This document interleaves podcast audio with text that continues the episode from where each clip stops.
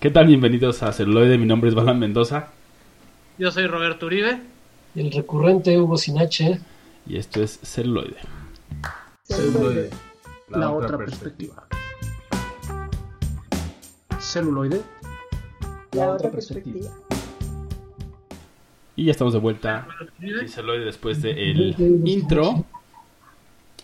Entonces, y ahí hubo un pequeño feedback. Llegó por fin el esperado capítulo 2 del viejo este. No sé si por nuestros escuchas, pero sí por lo menos de mi parte. Y también por las estadísticas, ¿no? Sí, también las, las, estadísticas quiere decir que ustedes lo pidieron y ahora es el, el sucio y viejo viejo oeste. Por cierto, este, ya que también la audiencia lo, lo está pidiendo, en próximos programas vamos a tener a eh, Quentin Tarantino. en entrevista exclusiva. sí. Bueno, el, doble, ¿no? De Quentin Tarantino. Vamos a hacer un programa especial de él. Vamos a hacer un programa especial de westerns de Quentin Tarantino. Y este. Por si no tenía suficiente de, de él. en todos nuestros programas anteriores, ahí lo vamos a traer en vivo y en directo, su, su doble sí, o triple. De, o de hecho, yo quiero hacer una, una propuesta con ustedes de que mínimo en cinco programas procuremos no mencionar a Tarantino. Chin. Híjole. Ni este... como referencia, ni como. Así, ay, es que hay un cuate que, que empieza las películas como por la mitad, luego se va al principio. Sería buen reto. Sería muy buen reto. Eh... Es, es, difícil, ¿no? O sea, de repente tener como un, un referente tan fuerte, digo, no necesariamente hablar de él, eh, pero sí teniendo como varias referencias de, pues que él, él mismo ha traído como, digamos, como redundando, ¿no? En el, en, en el mundo del cine, pues es, es, difícil no tocar el tema de, de, de QT. Así lo voy a decir, de QT.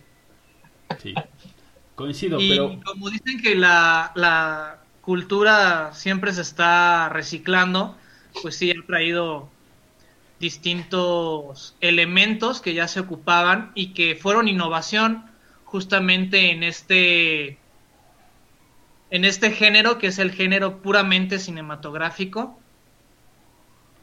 como ya lo habíamos comentado en el programa anterior. Y bueno como todo tiene que evolucionar, en este momento pues evolucionó y tenemos un programa bastante nutrido con distintas versiones y visiones de lo que ha sido el western, ¿no? Y yo voy a empezar con una parodia, si no están familiarizados, es con de este Seth Green, digo Seth MacFarlane, para quienes no lo conozcan, fue el director y escritor de TED. También es el director de todo lo que es eh, Padre de Familia. Y tiene una serie de sci-fi estupenda, que es una parodia, valga la redundancia, de Star Trek. Y aquí nos habla de Mil Maneras de Morir en el Oeste o A Million Ways to Die in the West. Es una excelente parodia en la cual ironizan y le quitan lo romántico al viejo este, exponiendo todas las debilidades o pormenores que uno podría pasar, ¿no? Y, y tenemos una aventura protagonizada justamente por Seth MacFarlane, en donde un hombre de buenos sentimientos o virtudes, pero deficiente en habilidades, tiene que demostrar su valor y ganar el amor de la mujer que, que ama o que él cree amar. Pues algo así como Ted. Pero en el oeste. Pero en el oeste, exactamente. Justo la mujer es Charlize Theron, ¿no? Ajá, es Charlize Theron. Okay. Pero creo que te, te, interrumpí en la frase que ibas a decir, buen borre. No, no, no. Entonces, eh, lo que a mí me hace interesante de esa es, estaba viendo también en todo este ejercicio que hacemos, eh, otra película que también es comedia y que las usan mucho también para burlarse del mismo, no solo del género, obviamente, sino también de la misma industria, ¿no? Del cine en general y de Hollywood. Eh, la otra con la que la puedo como equiparar es eh, Me llamaban Trinity, ¿no? They Call Me Trinity. Y es también como de los, no me acuerdo si es de los 70, según yo. Eh, no me acuerdo bien el año. Y este y justo es un poco como este feeling, ¿no? lo creo que lo que hace bastante bien McFarlane es como traducirlo a un humor más moderno, un humor más, más contemporáneo, digámoslo así, ¿no? Y poner todas estas ridículos y exagerando todas las situaciones que te podías este, encontrar. Y si conocen el humor de, este set, pues sabrán que es un humor bastante ácido, ¿no? Un humor bastante difícil de digerir para muchos y muy disfrutable para otros. En mi caso es muy disfrutable. Es, es un gusto adquirido, ¿no? Creo, me parece. Entre más como lo vas conociendo, más entiendes como todas sus referencias y también utiliza como muchas referencias de la cultura pop y como de todas las series, películas, etcétera. Entonces su bagaje también en ese sentido es bastante bastante amplio. sí. sí. sí, Entonces es una historia bastante sencilla. Si tienen ganas de reírse, si tienen ganas de apagar un ratito el cerebro y disfrutar de las viejas tomas de los westerns crepusculares para después ir con el humor ácido de Seth Green, que por cierto, este Seth Green, este Seth MacFarlane. ¿Quieres hacer un programa de Seth Green? Se me hace. Es tu subconsciente, güey. subconsciente. Maldita Buffy la cazavampiros. y este y Pollo Robot, ¿no? También hizo Green. Pero bueno. Exacto. Sí, sí, sí. También podríamos este, este humor que mencionan, sí es, sí es muy particular, pero como dices, Borres, es como muy, muy disfrutable, ¿no? Eh, sobre todo cuando empiezas a comprender o a entender los, eh, pues precisamente todas las referencias que se tienen, ¿no? Yo creo que es algo de lo que sucede también en, en, Los Simpson, ¿no? A lo mejor en un plano más general, ¿no? Eh, porque toman, digamos, referencias un poco más globales, pero si, por ejemplo, entiendes las referencias eh, estadounidenses, ¿no? Puedes disfrutar muy, muy bien cualquier película de Seth, de, MacFarlane. Y, este, y en especial a mí me gusta bastante eh, Family Guy, ¿no? Que, puta, las referencias que de repente tienes como, wow, qué manchado, sí dijo eso.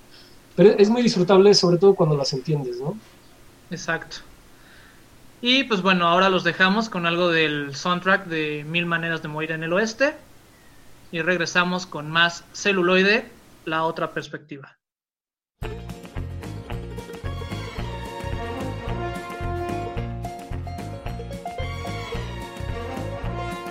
Cowboys and pioneers, come lend your eyes and ears. I've got the need to testify. Don't try to build your nest out in the open west, cause there's a million ways to die. Six bullets in the gut are just a paper cut, too many ways to quantify. They'll cut your ankle off to cure a minor cough, cause there's a million ways to die. A million ways to die. It's a hundred and one in the shade of the sun. If you fall asleep, you'll fry.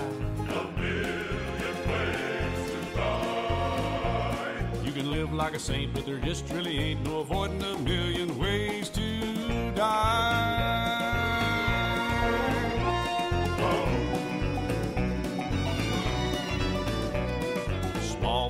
And bigger pox and deadly tomahawks. Or God forbid you steal a pie. They'll blast you into shards for playing good at cards, cause there's a million ways to die. Out on the desert plains, it hardly ever rains, and you can hear coyotes cry. They'll eat you up and then they'll shit you out again, cause there's a million ways to die.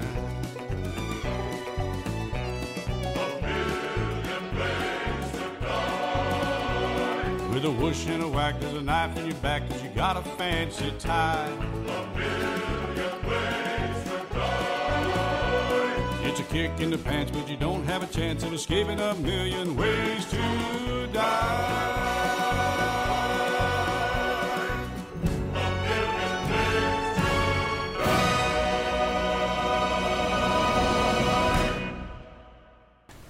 Y estamos de vuelta aquí en Celuloide, la otra perspectiva, hablando del género western, el sucio y viejo oeste.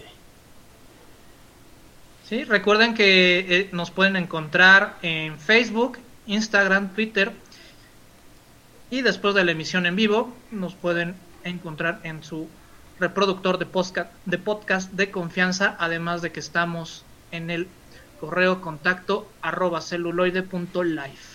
Eso es todo. Lo dije bien. Eso es todo. Lo dije bien. Perfecto. Eso merece un trago. Sí. Porque estamos en la cantina del viejo oeste. Así es, exactamente, en el tavern, la taberna. Y ahora, Hugo, nos traes un, un clásico de clásicos. Sí, eh, y bueno, para, lo- para quienes nos estén escuchando, eh, quienes eh, también escucharon, ¿no? Que no íbamos a hacer referencia a cierto personaje. Eh, este personaje hizo una película eh, con el mismo nombre, pero no es esa película. Y bueno, les estoy hablando de Django. Es una película de 1966. Es la original y es uno de los clásicos del, western. La verdad es que yo no soy muy cercano al como al género, al género de, del viejo, del lejano oeste. Eh, em- y bueno, eh, quiero como alimentarlo de, de otra referencia. Hay un, hay un libro que se llama Hijo de la Mente, de John Saul, eh, y justamente inicia con una, una historia bastante peculiar, eh, en la que, bueno, les voy a leer como un poquito de la, reseña del libro que encontré por ahí en internet. Eh, dice, finales del siglo XIX, en un poblado cerca de San Francisco, California, una familia descendiente de mexicanos hacendados es asesinada por un escuadrón de caballería estadounidense. ¿Vale?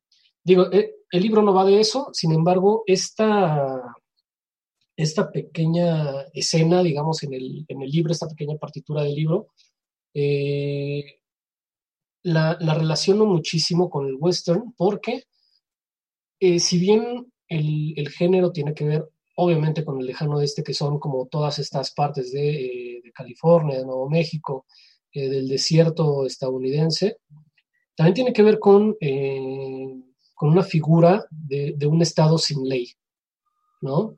Un estado donde aún no ha llegado la justicia estadounidense o, digamos la justicia americana, ¿no? Y, obviamente utilizando el término americano eh, con, pues, con todas sus letras, ¿no? Eh, para referirme a algo meramente estadounidense. Eh, la película de Django, al final, tiene, tiene tres figuras en sí, eh, que es la de los buenos, bueno, los estadounidenses buenos, por así decirlo, los estadounidenses malos y, eh, y los mexicanos, ¿no? Justamente eh, por, esta idea que, le- que les comentaba, ¿no? El género, bueno, para mí, digamos, el género eh, trata de mencionar algo antes de, eh, bueno, más bien trata de mencionar el estatus de la justicia o del, Estado eh, estadounidense antes de tomar la hegemonía eh, mundial en la Segunda Guerra Mundial. ¿no? O sea, todavía eh, como que los estadounidenses no tenían mucho, mucho material de dónde sacar para sus películas y los, digamos que los más, los eventos más cercanos, pues obviamente era la, la guerra de secesión y la guerra de intervención en, en, México, ¿no? Eran como los más, los temas más cercanos de donde podían eh, sacar eh, pues carnita, ¿no? Para, para poder hacer cine. Y bueno, pues creo que lo que generalmente manejan en todo el cine western es esto, son estas tres figuras, ¿no? Eh, como los, o sea, sí hay, sí hay malos estadounidenses, ¿no? Pero son estadounidenses, ¿no? O sea, eh, queda, queda muy claro que son buenos estadounidenses, que hay malos estadounidenses y están los mexicanos. ¿no? La, Eh, la espina en el zapato, ¿no? La piedrita. Exactamente. Entonces, pues bueno, obviamente se trata de, digamos, como de enaltecer la figura del estadounidense por sobre eh, la figura de, de otro país. Digo, ahora no, no mencionemos al mexicano, pero sí de, de otro país o, o algo que es, digamos, extranjero. ¿no? Y justo como también por las fechas se, eh, pues había sucedido la, la guerra civil, pues obviamente no podían ir en contra de, del pueblo afroamericano, ¿no? O sea, se hubiera visto, se hubiera visto un poco raro. Hubiera Eh, tenido otras connotaciones, ¿no? Ahí que hubieran tocado como ese tema. Hubiera tenido como una connotación muy fuerte. así Que, es. digo, lo siguen tocando, ¿no? Siguen teniendo ese tema con la cultura. Sí, por supuesto. Eh, y de hecho, esta, bueno, esto que les comento eh, se puede ver en la primer, primera escena de, de Django, ¿no? Están precisamente unos, unos mexicanos intentando eh, violar eh, a una chica estadounidense que según esta es de su propiedad. Llegan eh, los buenos, no, más bien los, los malos estadounidenses, ¿no?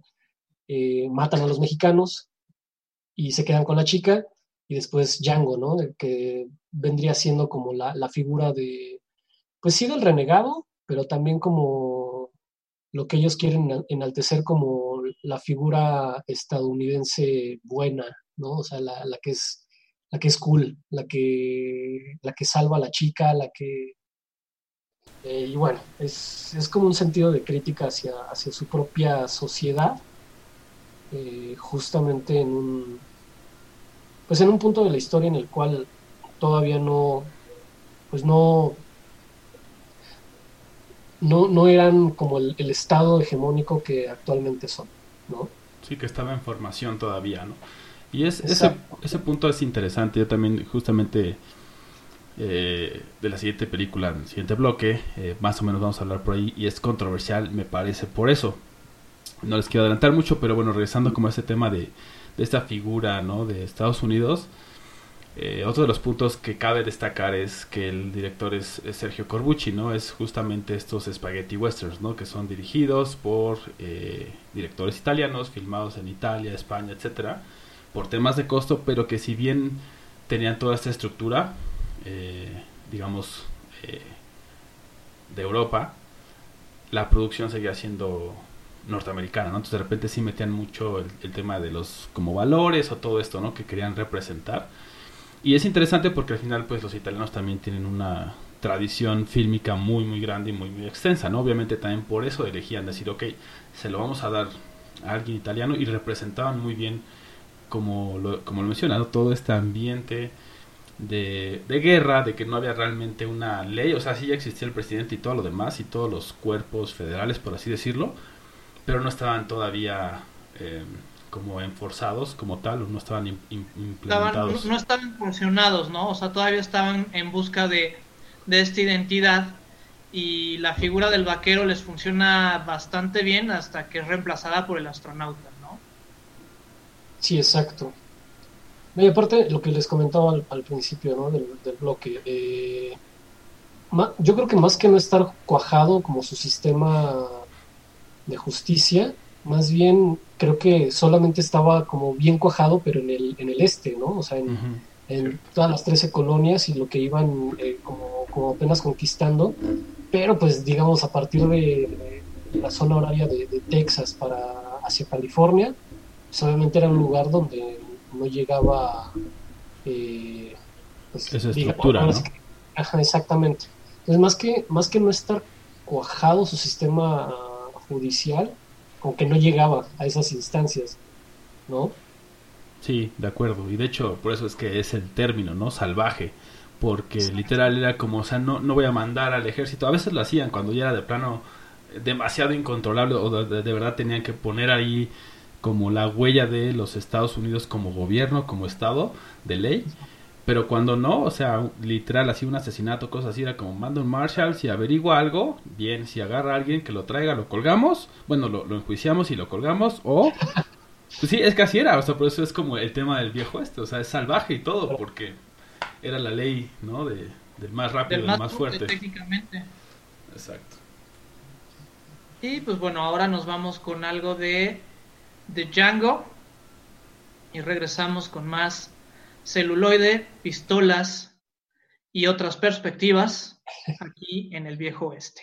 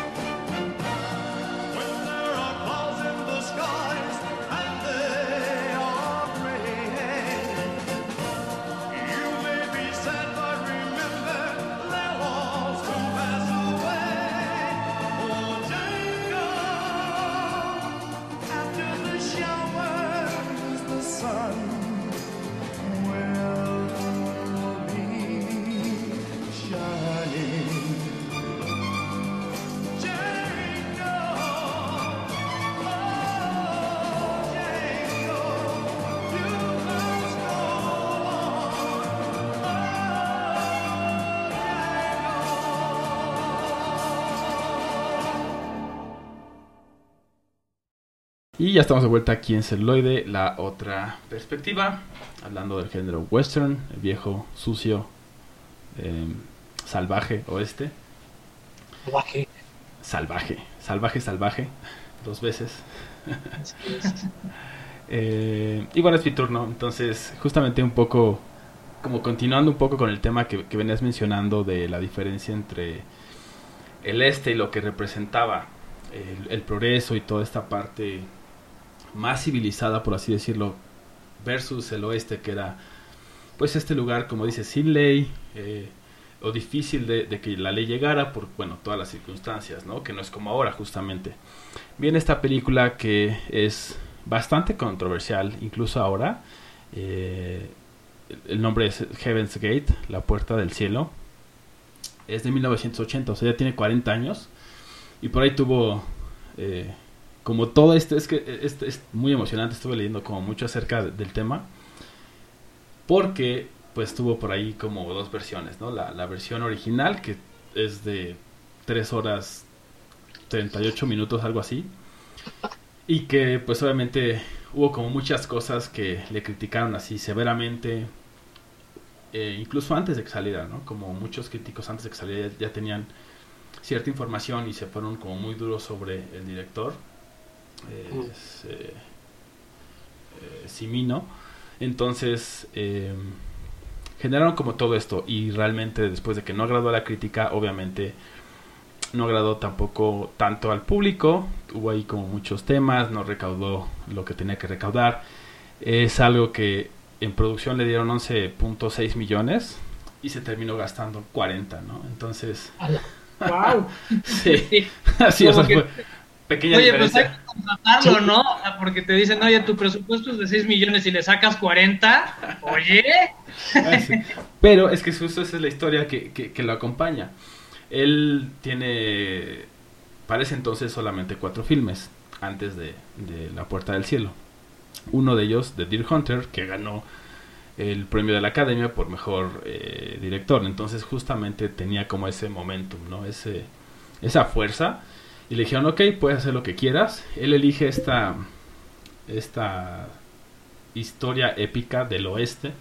Y se mete tanto, o sea, tan a detalle que vestuario, locaciones, extras, o sea, es, es una producción literal de esas que ya no se dan, de hecho con él literalmente mató ese tipo de producciones porque llevó a la quiebra a la casa productora después de esto. Entonces como tiene todo esto envuelto, ¿no? O sea, antes de siquiera hablar de la trama. Eh, y, ese me hizo muy interesante, ya, ya que la, o sea, yo ya la había visto y ahora que la tuve que ver, digamos, para tenerla más fresca, me di cuenta como esas, esos momentos como muy grandiosos que, que tiene el director, que creo que en algunos momentos, y hay muchas críticas, les voy a poner ahí en la página, que son como muy severas y, y creo que pierden el sentido. ¿Por qué? El sentido de repente es esto, justamente inicia con la vida de un, del personaje en el este ¿no? En una ciudad del progreso, ¿no? Está en Harvard, toda esta parte como muy feliz, como ya muy, civilizada. Exacto. Y todo lo que conlleva, ¿no? O sea, como todo el orden que tiene. Y de repente ya lo vemos 20 años después siendo una persona pues más grande en el oeste. Y cómo es, esa, esa contraposición de el desorden y todo eso porque es algo que apenas está pues tratando de domar, ¿no? También por eso se dice mucho domar el viejo oeste o, todos estos términos que hacen referencia. Y creo que, que justamente porque toca el tema que, que también, como decías en, el, en, la de Django, ¿no? O sea, los mexicanos o los inmigrantes, en, en Heaven's Gate sí toca mucho el tema de los inmigrantes. Y tan es así que creo que eso fue lo que le castigaron mucho, ¿no? Eh, de repente sabemos que eh, la academia y bueno, en general como eh, Estados Unidos llega a ser como muy severo cuando critican eh, las bases con las que han sido o han hecho su negocio, su país y lo que es ahora, ¿no? Entonces creo que él puso muy, muy de visto eso, que los inmigrantes eran parte importante, que si bien pues obviamente eran pobres y que si bien estaban ahí también tratando de, de, hacer como su lugar en el oeste, ya había como un grupo de pues personas o más acomodadas o adineradas que al final obviamente eran blancos, entonces están contrapuestos en esta, en esta película y te van metiendo mucho eso, o sea, cómo es que llegan a tener esa esfera de influencia, tratan de quitar a esas personas de alguna manera indeseables de esos terrenos para poder hacer lo que los proyectos que ellos tienen y que pues todavía eh, está vigente, ¿no? A 40 años de la película todavía el tema de los inmigrantes, o sea, con Trump, por ejemplo, este, puede estar muy, muy vigente, ¿no? Y decir, no existen o, son indeseables completamente y quitarles también la parte de la historia que les pertenece, ¿no? O sea, cómo ayudaron precisamente a forjar toda esa parte, ¿no? Ofreciendo mano de obra barata, pero que también, este, lo que necesitaba el oeste era gente. Antes que otra cosa necesitaban gente para poder decir, esto es nuestro, porque lo que nos pasó a nosotros con la separación de Texas entre otras razones, fue que realmente no había mucha gente nacionales de aquel lado. Entonces también es así como de, ah, sí somos, pero pues nadie nos pela. Claro. Entonces mejor nos haríamos contra. Entonces es, es bastante interesante. E, es, es pesada en el sentido de que son casi cuatro horas, ¿no? Entonces sí, sí la pueden ver ahí, ya sea en episodios ¿Cómo? ¿No es de Scorsese? Sí, exacto, es lo que pensé. De hecho, es curioso porque uno de los eh, comentarios como que que salva mucho al director, a Simino, es de Scorsese. Dice, creo que hay muchas cosas que no se observaron bien de esa película y que son muy valiosas, ¿no? Y digo, entiendo... En el irlandés hay demasiadas cosas que observar. Exacto.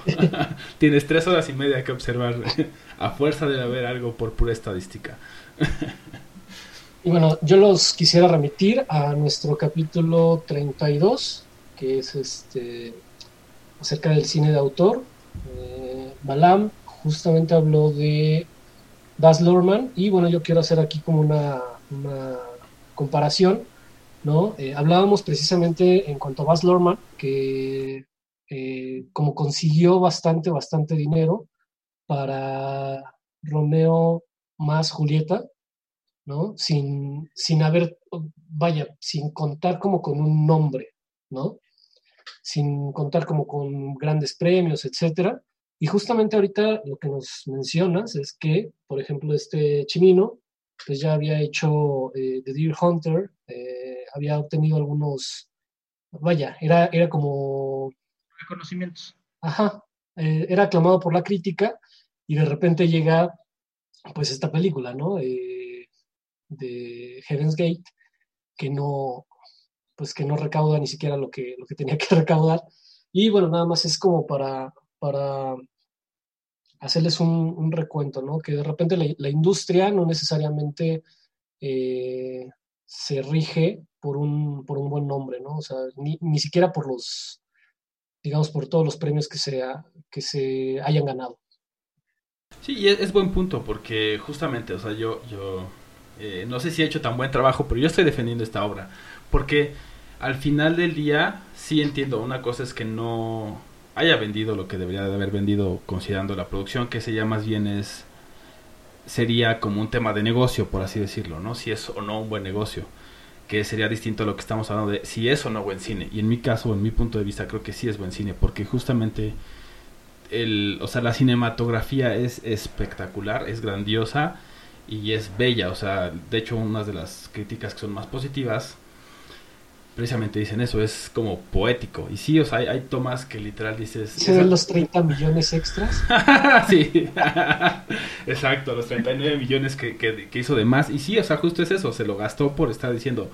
O sea, también el mismo cast eh, en las entrevistas dice, es que había días en que solo se pasaba seis horas acomodando la cámara para tener una sola toma. Y era como de, no mames, ¿no? O sea, no, güey, tenemos que seguirnos moviendo. Y dice, güey, ni madres, yo quiero esa pinche toma. O a veces hacer seis veces la misma toma. O sea, sí se, sí se mamó, vaya, perdonen mi francés.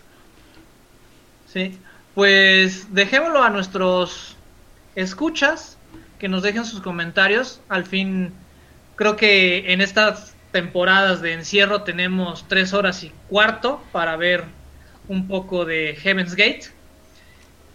Y los dejamos con algo de su banda sonora y regresamos con más celuloide.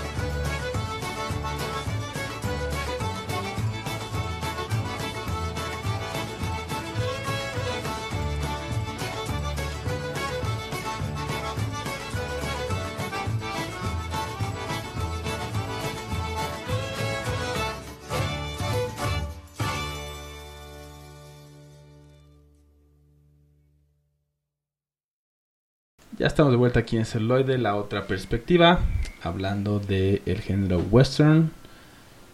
Y bueno, ya estamos, ya hemos hablado de Django, hemos hablado de A Million Ways to Die in the West, en The Heaven's Gate, un poco de diferentes visiones de este género. Así es, y bueno, eh, sí continuamos con The Youngland. ¿Es correcto? Sí, sí, sí, adelante. Listo. Eh, pues bueno, nos vamos un, mucho, mucho más atrás, casi, casi cuando se inventó el cine. bueno, no, en realidad no tanto. Eh, vamos con una película que se llama The Youngland, eh, de 1959. Es justamente como los inicios del, del cine estadounidense, ¿no? Y y bueno, la temática es básicamente, eh, vaya, para mí la temática es básicamente la misma, ¿no? O, tiene el mismo tono. O sea, la, la situación sociológica de, de, Estados Unidos en, pues sí, precisamente en la, en la posguerra con, eh, con México, ¿no? Y en la posguerra con, eh, bueno, la posguerra civil pero lo dices de una manera despectiva, es así como, ah, es básicamente la misma historia de siempre. Ah. Es que justamente, justamente voy, voy a ese, va en ese tono, porque eh, The Youngland precisamente nos, nos retrata esta sociedad eh, de la cual estoy hablando, ¿no? Y justo en el mismo, vaya, me genera a mí ese pues sí, o sea, me, llega a generar ese, digamos, malestar, por así decirlo. No porque no me guste la película, no porque, eh, no porque sea malo el, cine, ¿no? Eh, ni siquiera, eh, digamos, como el guion o, tal, sino el, el, tono en el cual está llevada esta película, ¿no? yo creo que para los estadounidenses, pues podrá ser así como eh, muy, muy bello, muy patriótica la, la, manera, ¿no? Pero bueno, The Youngland, ¿de qué trata? Un, eh, un, este, un pistolero estadounidense, así justamente acaba de pasar la, la guerra de intervención ¿De sucesión? en Estados Unidos. No, no, no, no. Eh, la de intervención ah. en México. O sea, es mil, y de hecho así inicia la, la película. Eh, California, 1848, o sea, ahí nos pone ya en un western totalmente, ¿no?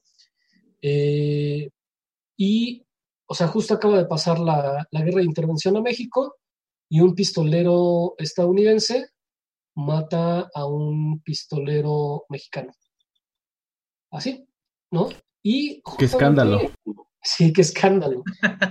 La película va justamente acerca de cómo se imparte la justicia digo, hay, hay muchísima, muchísima paja, ¿no? O sea, como que intentan eh, como más o menos emparejar la, la, cultura mexicana de aquel entonces, eh, intentan emparejar la cultura estadounidense de aquel entonces, ¿no? O sea, como que tratan de... Como que el director y la película como tal, ¿no? Intenta decir, mira, los estadounidenses, pues sí, nos, nos agregamos tu territorio mexicano, pero no somos tan malos, ¿no? O sea, como que sí, este... Estamos justificados, ¿no? la ley nos respalda. Exactamente. Y toda la, toda la película, precisamente como están enjuiciando a este estadounidense, pues la temática va de ello, ¿no? O sea, cómo enjuicia un estadounidense a un estadounidense que mató a un mexicano, ¿no? Eh, y hay un, de hecho hay un diálogo con un, eh, también como con un representante de la ley, eh, pero que es justamente mexicano, y le pregunta al juez, ¿cómo estarías enjuiciando a un mexicano? Si hubiera sido el mexicano, ¿quién mató al estadounidense? ¿no? Y bueno, el juez se pone en una, en un, este, en una figura así como de no, la justicia es igual para todos, ¿no? Siento que, ajá, o sea, sabemos que no es cierto. Justamente, ¿ves por qué tengo esa molestia en cuanto a la... Sí, no, no, ahora comprendo tu molestia. Ahora tú eres y claro. la apoyo, la apoyo. Sí, y entonces eh, volvemos a esta, eh, pues a la partitura, ¿no? Que les comentaba de, Hijo de la Mente. La verdad es que cuando, cuando sucede esta, esta situación, o sea, cuando son anexados los territorios eh, del, oeste a, Estados Unidos, la verdad es que la transición no fue como tan bonita, ¿no? O sea, había muchísimo resentimiento, muchísimo odio por parte de los estadounidenses, eh, que yo creo que es, es algo que se refleja eh, en, todo su cine, ¿no? Eh, y esta película precisamente trata de justificar. Así como dices, mi buen Borre, eh, como que es una manera de decir, o sea, sí, pero mira, la verdad es que somos justos para todos cuando no es cierto, ¿no? Eh, y yo creo que pues precisamente como lo dice nuestro eslogan, ¿no? depende mucho de la perspectiva. Para un estadounidense esta película sería como de las primeras películas patriotas que existen, ¿no? O sea, porque llega un juez de, pues sí, de Nueva York a impartir justicia a California, que se acaba de anexar, y, la justicia es igual para todos, ¿no? O sea, al final también termina siendo indulgente con, eh, pues con el estadounidense que, que mató al mexicano, ¿no? Le dice, güey, puedes estar 25 años en la cárcel, ¿no? O puedes este, estar toda tu vida libre, pero con la... Con el recargo de conciencia. No, no, no, con la promesa de no tocar nuevamente un arma. No, bueno. Entonces, bueno, o sea, es, es, es bastante risible. Eh, es absurdo. Ajá, y es absurdo, ¿no? Eh, digo, se las recomiendo ver precisamente para, para, que ustedes tengan un, un mejor criterio acerca de, de, lo que les estoy hablando. Y, compartamos tu, tu, coraje y odio hacia... Pues, no, no, es odio, es ¿eh? solamente como un resentimiento ahí que Fuerte. me da, que me da. Social. No, está, está, inter social. está, interesante y me voy a regresar un poco al bloque anterior de Heaven's Gate, pero es justo, creo que les decía, lo que no les gustó a la academia y en general a las personas de Estados Unidos de Heaven's Gate es eso que dijeron la justicia americana tan famosa por ser eso, que dices justa, bla, bla, bla, bla, bla, no es cierto, ¿no? ¿Por qué? Porque cuando son inmigrantes y además eran pobres, entonces ahí sí la justicia hizo lo que la justicia americana hace, ¿no? Hizo turn the blind eye, ¿no? O sea, se hizo güey, se hizo hacia el otro lado, ¿no? Y creo que acá es como eso, o sea, ¿cómo puede ser que, que el, el veredicto de este gran juez o lo que sea es haz una promesa, güey, ¿no? O sea, no mames. Sí, sí, sí. Manotazo, así, niño malo. El niño malo, no lo vuelvas a hacer, sobre todo con mexicanos. Fuchi, guácala. Ah, no. Sobre todo con mexicanos, ahorita que acaba de pasar esa guerra, güey, ¿no? sí, sí, sí, sí, justamente eso. Eh, es, vaya, yo se las recomendaría eh, para que tuvieran un, un, para que se hicieran un criterio, ¿no? Acerca de, eh, pues, estas dos partes, la, digamos, la perspectiva o cómo lo podría ver un estadounidense, que yo me parece un muy buen ejemplo, ¿no? El cómo ve la justicia el estadounidense en un lugar donde no hay ley, en esta película de, de Youngland, y eh, pues a lo mejor una, digamos, una perspectiva un poquito mexicanizada, por así decirlo, en, en Django propiamente, ¿no? Porque ahí están como, lo, digamos, las tres figuras están como a la par, por así decirlo. Eh, sí se le sigue estigmatizando al mexicano, sin embargo, creo que las figuras están a la par en cuanto a poder, por así decirlo. Sí, al menos en, cuanto a, a, fuerza, ¿no? Uh -huh. Un dato interesante de la peli también es, sale Yvonne Craig, ¿no? Es la actriz, quien interpretaría a Barbara Gordon, ¿no? A Batichica en la serie de los 60, en de 67, entonces bastante interesante. Ahí estaba muy, muy joven, obviamente, en The Youngland. Entonces por ahí también pueden tener esa otra eh, referencia, ¿no? Y bueno, ahora vamos con algo de la banda sonora de Youngland y regresamos con más celuloide, la, la otra, otra perspectiva. perspectiva.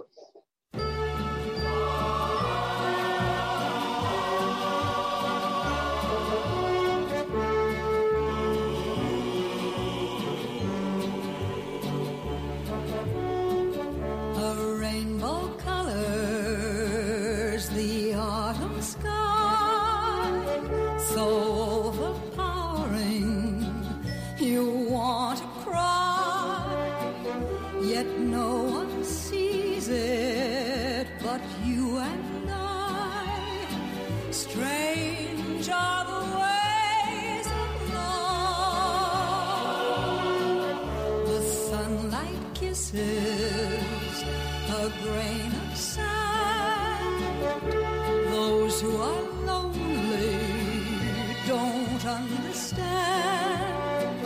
They say it's nothing. We say it's grand. Strange are the ways of love. The hand of fate was long overdue, yet we were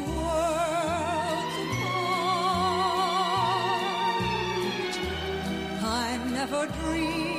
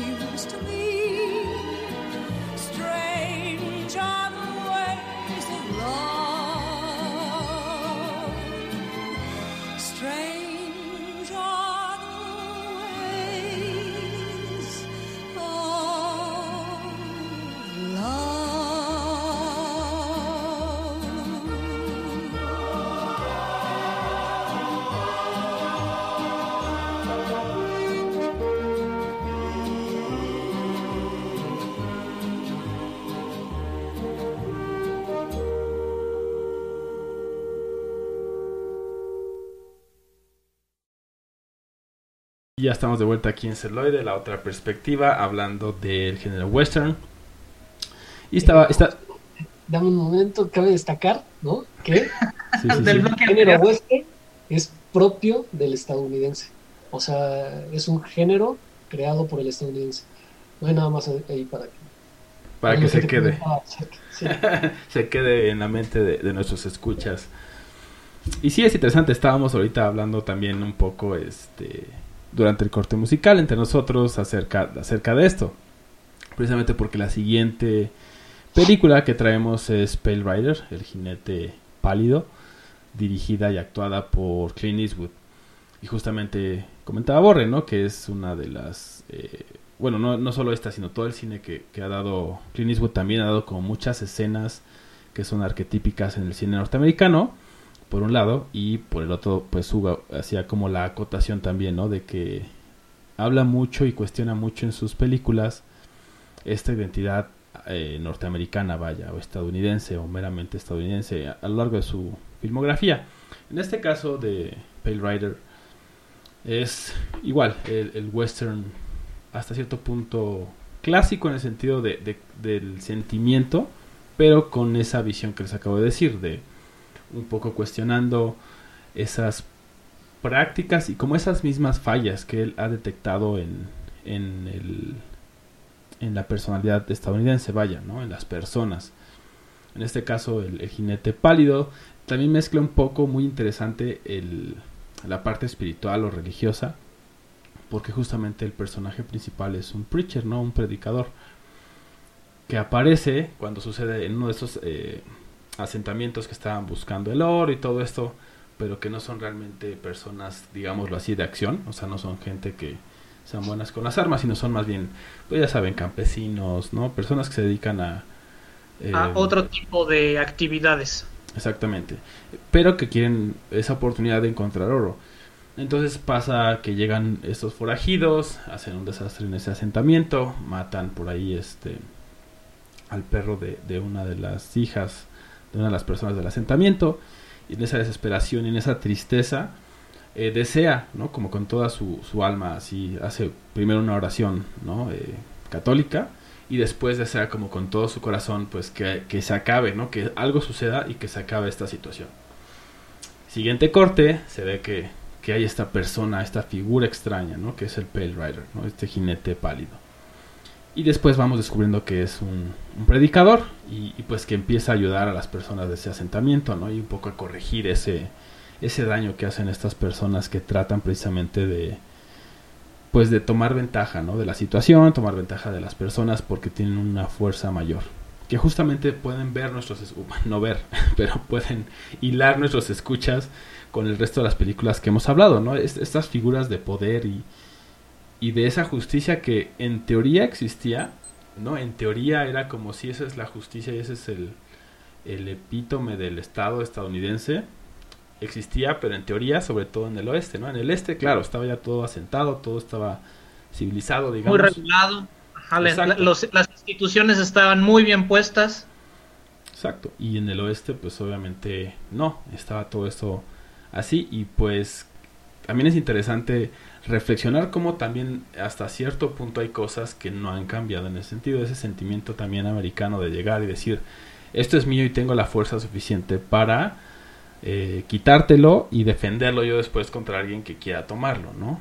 Eso, digamos, ha prevalecido, podría incluso yo decir. De que Irak necesita algo de democracia en su, en su sistema. Exacto, solo, exacto, es como eso, ¿no? O sea, en lugar de hacerlo en, su mismo territorio, nada más dijeron, ah, pues si lo hacemos en otro lugar ya no está tan feo, porque ya no estamos dañando a ciudadanos americanos, ¿no? Entonces, pero bueno, eh, eh, está interesante. Esta, esta, justamente, esta película tiene varias escenas, como, como decías, eh, fuera del, del, aire, Borre, este, del, del, cine, pero también del western.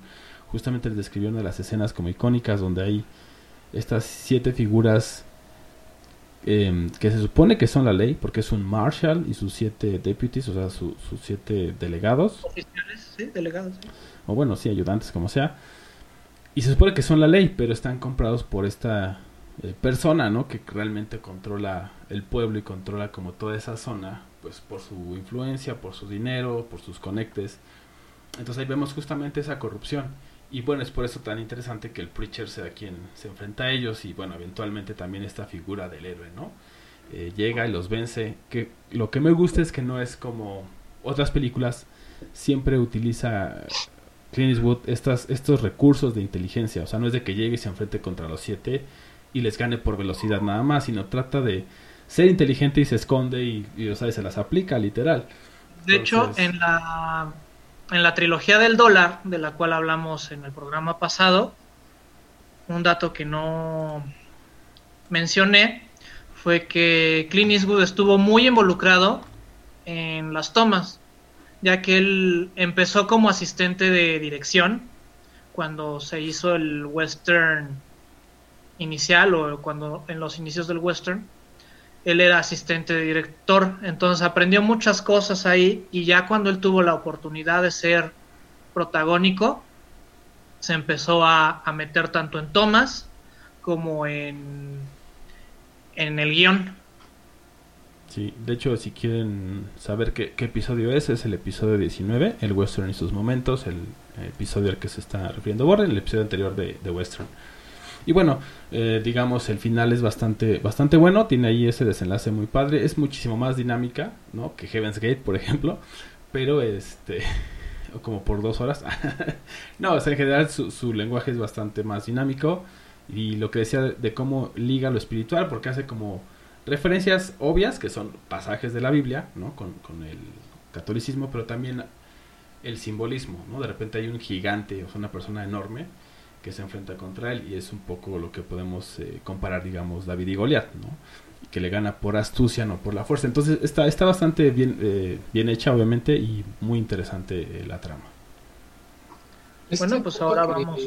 perdón, perdón, Este no, no, Balam es es un poco e-, e-, es un tanto interesante, sobre todo porque en The Youngland, por ejemplo, hay un diálogo ¿no? Eh, que menciona, es como, aparte de haber esta, esta diferencia de, esta diferencia cultural, ¿no? o sea, de ser, digamos, gringos contra mexicanos, eh, hay un diálogo en el cual menciona, es que no entiendes, es su religión contra la nuestra. Entonces, eh, digo, no, no entran más a detalle, sin embargo, en el diálogo menciona eso, ¿no? Entonces, eh, por ahí igual habría que ver qué tan, qué tan presente es la temática religiosa, eh, a lo mejor no tácitamente, pero sí, este, pues a lo mejor en, los westerns, aunque, aunque esté un poquito escondido. Sería interesante ver qué, qué tanto la, digamos, la religión es la que puede realizar un, diálogo o un, o un, guion en estas películas. Vaya, ¿qué, qué papel juega ¿no? la, religión? Bueno, pues en, Danza con Lobos tenemos el, el, gran ejemplo de cómo son estas dos visiones del, del mundo, ¿no? O sea, si no han visto Danza con Lobos, pueden ver Avatar y es la misma película, nada más que con modernizada, modernizada con pitufos gigantes. O Pocahontas, ¿no? Que es el mismo guion.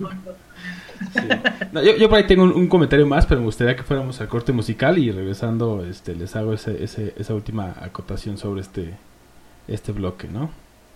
Bueno, entonces vamos al, al corte musical y regresamos con más celuloide, la otra perspectiva.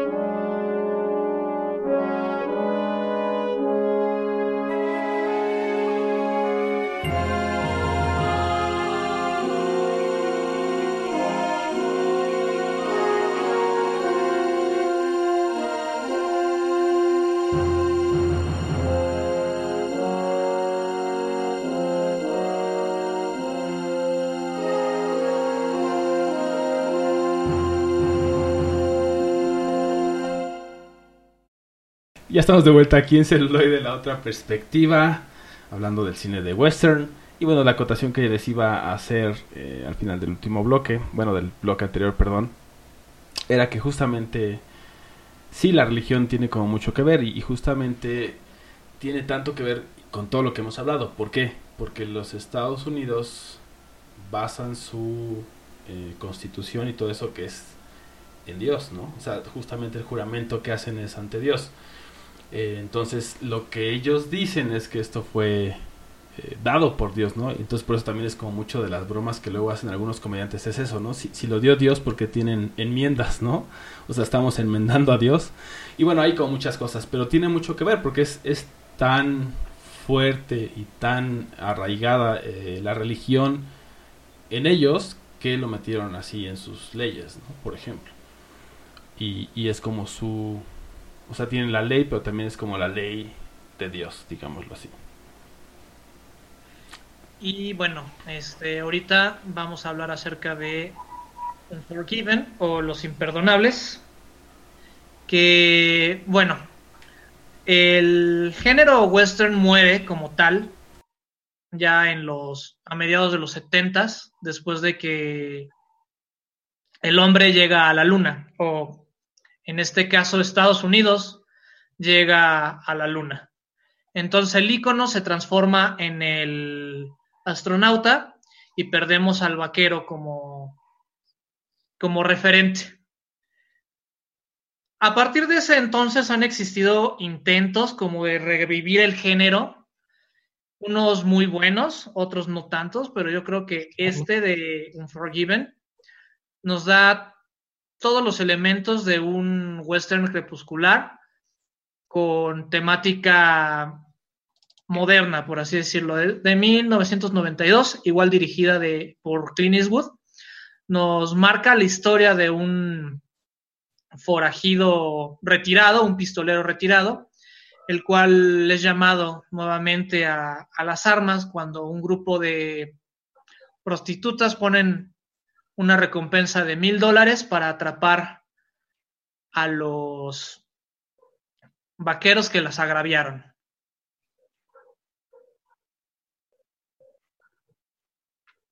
Entonces, tenemos todos estos elementos del western crepuscular, como ya había dicho, eh, guiados y en un tono siempre como, como depresivo, como sab sabemos que esto ya se acabó, pero vamos a, a ver si el, si el caballo todavía tiene para un último galope, ¿no? Y tenemos este hombre gris que justamente se formó en el oeste, esta especie de antihéroe que se enfrenta tanto a los que violaron a la ley como a la ley misma cuando es injusta. En cuestión técnica ganó cuatro Óscares, entre ellos mejor película y mejor adaptación de guion. Y la verdad la tienen que ver. Tiene, No, tiene o sea- muy buen cast también, ¿no? O sea, tiene, aparte de Clint Eastwood, obviamente, que casi siempre salía en, sus, en todos sus western. eh, sale Gene Hackman, ¿no? Morgan Freeman. eh, pues ya con eso es como bastante, bastante bueno. Y se, y se ve como esa química que generan, esa, esa energía, ¿no? Que sí puedes ver incluso a través de la pantalla. Entonces también eso es algo que eh, literalmente no tiene desperdicio. Y justamente si dan cuenta es eso, o sea, la temática también del western y creo que también por eso lo hace tan atractivo, ¿no? Para las personas en general o nosotros como audiencia, por un lado, y a los productores por otro, es esa capacidad de, de tomar este, tema que hemos estado tocando, ¿no? De la ley, de la religión, de lo inexplorado y, y de cómo hay todos estos huecos de repente en, en nuestra sociedad o en cómo creemos que es la sociedad o sea, todos esos ideales que se supone que están ahí, pero que de repente se necesitan estas figuras eh, o los mismos personajes que sean los que digan esto está mal, ¿no? Y se opongan directamente a ello, porque si no, entonces, pues los que, digamos, están activamente haciendo el mal, por así decirlo, pues van a llegar a su objetivo, ¿no? Entonces eso es como muy, muy interesante.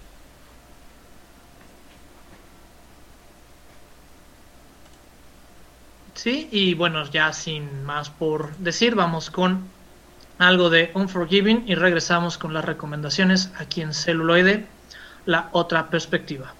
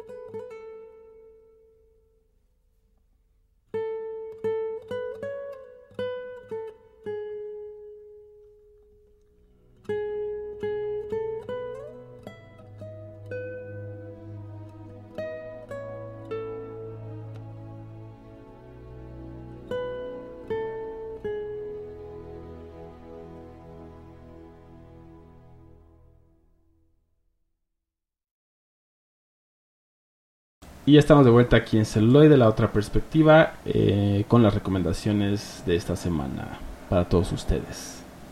Pues yo les podría recomendar un montón, o sea, me podría quedar aquí puras Yes. recomendaciones de westerns, pero me voy a ir por el documental de Netflix que habla acerca de los íconos del oeste, tanto Jesse James, este Billy the Kid, eh, Toro Sentado, el General Costler, Caballo Loco. Eh, son ocho episodios, están producidas por Robert Redford, que, que, si recordamos acaba de ser huérfano a sus ochenta y cacho de años. Y por otro lado, les voy a recomendar del buen David Cronenberg, este, una historia violenta o a, este, así le pusieron en español. No me acuerdo el, el título, en inglés. Que hablando de, de, Cro- de Cronenberg, está interesante porque eh, precisamente Michael Cimino, el director de Heaven's Gate, lo habían considerado para dirigir The Dead Zone. Entonces, dato interesante, ¿no? Que la termina la dirigiendo Cronenberg, sí. Pues precisamente porque es mucho después de Heaven's Gate. Después de Heaven's Gate, pues Chimino tuvo como muchos pedos, obviamente. Porque no, Sí. recuperó. Pero bueno, esa será Y, otra pues, historia. Si quieren ver un western moderno, esta es una muy buena opción, ya que tenemos todos los elementos de una vieja historia del oeste en un pueblo tranquilo donde resulta que la identidad de un individuo no es aparentemente lo que nos presenta. Esas son mis recomendaciones de la semana. Yo por mi parte les voy a recomendar una serie que está en Prime, que se llama Justified. Yo no la he visto todavía, ¿no? Pero ya, he escuchado bastante buenas cosas, incluyendo, incluyendo el comentario del buen Borre, que dice que está bastante buena. Lo que he leído es como que tiene mucho el crimen, eh, como si fuera una, una serie de crimen y misterio, pero en el oeste. Entonces, por ahí eso se me hizo bastante interesante. Y bueno, eh, ya que les recomendaron como varias cosillas, eh, tanto Balam como Borre, eh, yo les quiero dejar una recomendación acerca de algo que vi en Django. Y es el, eh, el, el ver este tipo de cine de western, ¿no? Como por estos, en, estas tres perspectivas. Eh, la de los buenos, los malos, obviamente estadounidenses, y los mexicanos, ¿no? Eh, también me viene a la mente el, el, pues el dilema, eh, vaya, esta, esta figura, ¿no? En la cual hay tres partes iguales.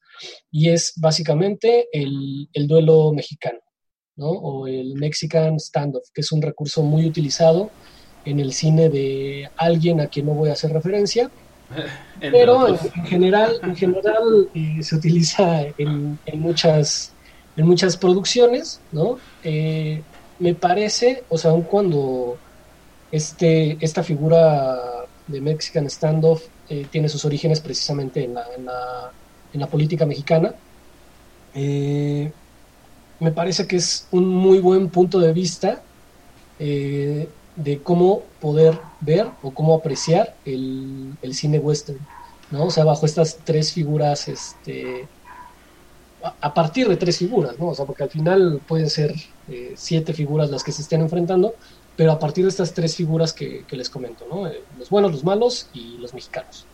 Y, y los, los extras. Y los Ahí. extras, ajá. Sí, o sea, en, en ese de mexicanos, entre paréntesis, son este afroamericanos, eh, salvadoreños, latinos, De etcétera. Europa del Este, etcétera. Yo soy Hugo y les vengo a dar una recomendación para la vida. Celuloide, la otra perspectiva de la vida. Así es. Bueno, pues disfruten mucho del cine. Yo soy Roberto Uribe. Yo soy Bala Mendoza. Yo soy Hugo y los quiero ver triunfar. y esto fue Celuloide. Gracias. Y hasta, Hasta la, la próxima. próxima. Celuloide. Celuloide. Celuloide. La otra, La otra La otra La otra perspectiva.